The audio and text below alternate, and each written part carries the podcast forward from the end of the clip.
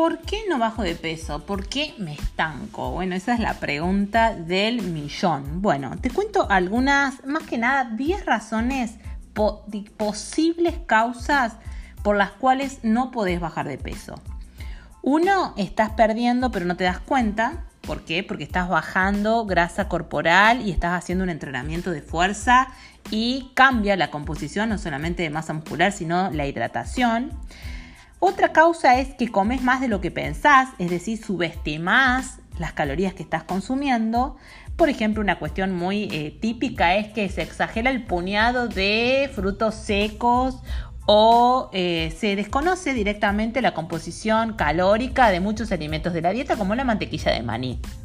La tercera causa es que no basás tu comida en comida real, tu dieta en comida real, eh, haces un abuso de lo light.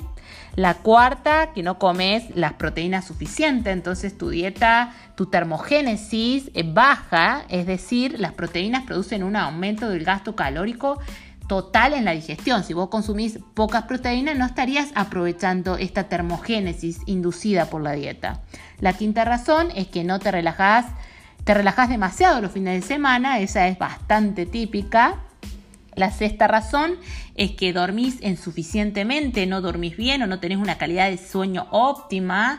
Sabemos que la hormona de crecimiento y las hormonas que tienen que ver con la regulación de la saciedad y el apetito se equilibran o modulan en la fase profunda de sueño REM y que muchas eh, sustancias bioactivas tienen incidencia directa sobre los patrones de, eh, ondas alfa, beta y gamma del de, eh, aparato neurológico. La séptima razón es que llevas muchísimo tiempo a dieta, de que vivís a dieta, sos dietante crónico y entre las eh, disminuciones o las bajas que se producen, las regulaciones a la baja son de la hormona T3, muchas veces no dosada. La hormona T3 baja el metabolismo general. La octava razón es que si bien haces actividad física, te moves muy poco en la vida cotidiana, tenés poco, eh, un bajo NEAT que se llama, un bajo gasto calórico por actividad física espontánea. La novena razón es que tú puede ser que tu microbiota esté alterado. Ahora estamos muy compenetrados con el kefir, que es un alimento probiótico, pero tenemos que evaluar en consultorio y te invito a que lo hagamos juntos, tu consumo de probióticos para modular la microflora intestinal que dialoga directamente con tu cerebro y tus hormonas de la saciedad y el apetito y regula los estados inflamatorios. Realmente la microbiota es el nuevo mundo por descubrir junto con otros descubrimientos en nutracéutica.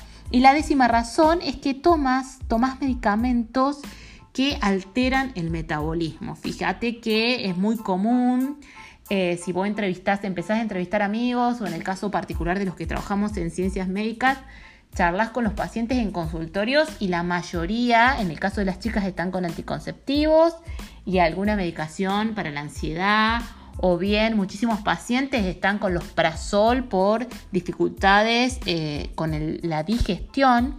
Entonces, evaluar la medicación también es fundamental. Estancarte eh, la pérdida de peso es frustrante, pero hay estancamientos que te pueden conducir a nuevas oportunidades de aprendizaje.